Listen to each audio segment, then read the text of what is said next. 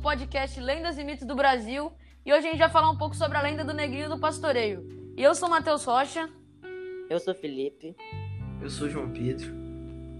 Então a gente vai começar aqui lendo para vocês a lenda do Negrinho do Pastoreio. O Negrinho do Pastoreio é uma lenda meio africana, meio cristã, muito contada no final do século passado pelos brasileiros que defendiam o fim da escravidão é bastante popular no sul do Brasil.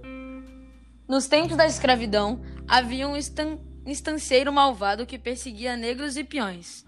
Num dia de inverno, fazia um frio de rachar, e o fazendeiro mandou que um menino negro de 14 anos fosse pastorear os cavalos, e potros recém-comprados.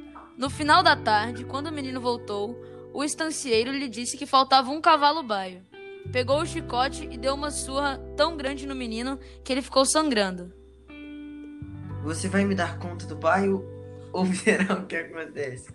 Disse-lhe o malvado patrão. Aflito, ele foi à procura do animal e em pouco tempo achou o bairro pastando. Lançou, ma, lançou, mas a corda se, se partiu e o cavalo fugiu. De novo. Mas na volta à estância, o patrão, ainda mais irritado, espancou o garoto e amarrou nu sobre um formigueiro. No dia seguinte, quando ele foi ver o estado de sua vítima, tomou um susto. O menino estava lá, mas de pé, com a pele lisa, sem nenhuma marca das chico chicotadas. Ao lado dele estava a Virgem Nossa Senhora, mais adiante, o baio e os outros cavalos. O estancieiro jogou-se ao chão, pedindo perdão mas o negrinho nada respondeu.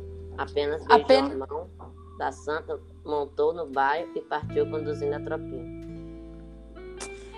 Então, essa foi a lenda do negrinho do pastoreio. E a gente tem aqui agora algumas perguntas que a nossa professora Rafaela mandou que a gente respondesse e que a gente vai tá conversando aqui, tá respondendo. Nunes, eh, me responde aí, cara. Essa, essa lenda, ela é considerada um mito indígena? Ela é uma lenda indígena, na sua opinião? É, ela é o, o folclore negrinho do pastoreio.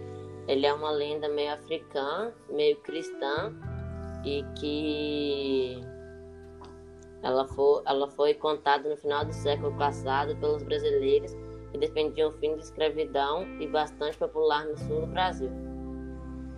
Entendi. E Jota, essa lenda ela faz parte do folclore brasileiro? Sim, ela faz sim parte do folclore.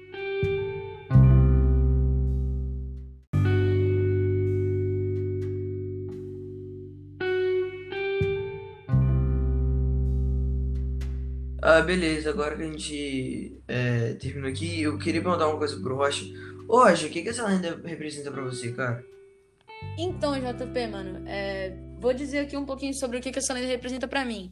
Primeiramente, como essa lenda foi escrita no século passado, há mais de 100 anos atrás, é, onde a escravidão no Brasil reinava, né?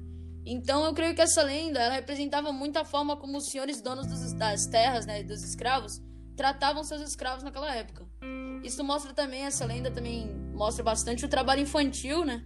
já que era uma criança, um adolescente de 14 anos, fazendo um trabalho braçal e pesado, e que ele não consegue, quando ele não consegue efetuar uma, uma tarefa, né, que era pegar o cavalo baio e trazer pro, pro dono dele, ele é punido de forma extremamente severa, que podia até ter levado ele à morte, né? Algo extremamente pesado. E a aparição da Virgem Maria no final, eu creio que demonstra que Deus sempre vai estar do lado de quem pratica o bem e não maltrata o próximo assim como o dono do escravo fez. Então é isso, pessoal. Essa foi a primeira edição do podcast Mitos e Lendas do Brasil. E se você quiser ver mais podcasts das outras turmas e de outras lendas, só arrastar pro lado que você vai ver aí. Só entra na próxima tarefa que você vai estar tá vendo.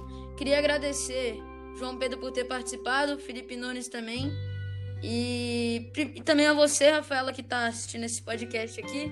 Muito obrigado por nos dar essa chance de de estar tá fazendo algo que está dentro do nosso gosto, gosto popular atualmente, né, que são os podcasts, e dizer que eu gostei muito dessa ideia e gostei muito de estar executando esse trabalho. Muito obrigado por tudo.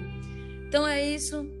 Pode arrastar para o lado, assistir mais podcasts de outras turmas. Muito obrigado pela atenção e fui.